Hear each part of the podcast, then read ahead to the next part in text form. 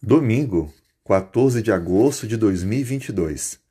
Hoje vamos começar o comentário da lição 8, Vendo o Invisível. E o nosso tema hoje, para falar sobre esse ver o invisível, é a generosidade do nosso Pai. Aproveito também para desejar feliz Dia dos Pais, se você é um pai. Que Deus possa lhe dar alegria de ver na eternidade os resultados da sua paternidade.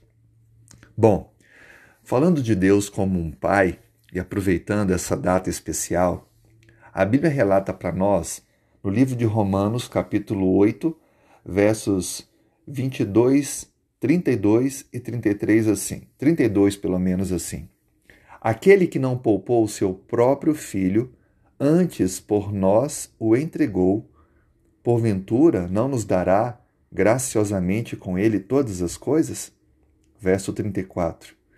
É Cristo quem morreu, ou antes, quem ressuscitou, o qual está à direita de Deus e também intercede por nós. Nesse texto, nós encontramos Deus se colocando como nosso Pai, um Pai generoso, que não poupou seu único filho, antes o entregou para dar a vida por nós.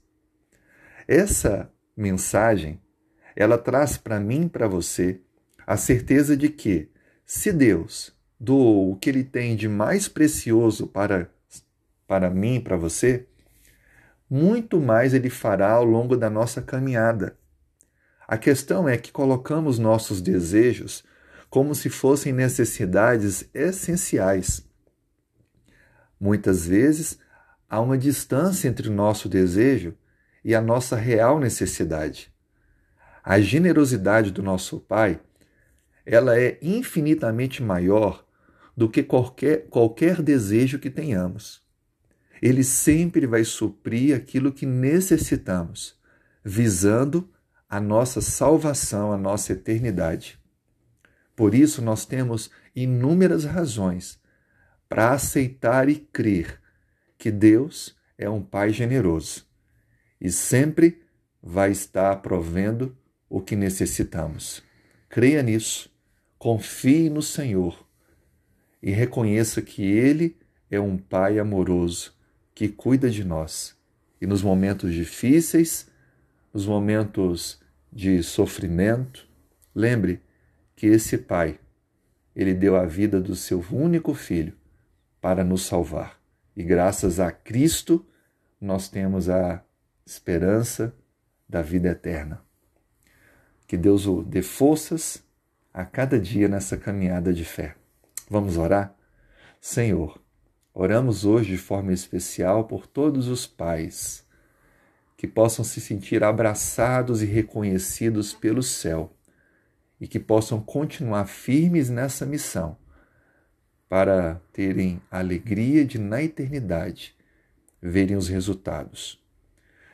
Obrigado porque o Senhor é o nosso Pai, um generoso Pai, que deu o único Filho, o bem mais precioso, para mostrar o quanto nos ama. Muito obrigado, porque graças a isso nós temos o perdão e a salvação em Cristo.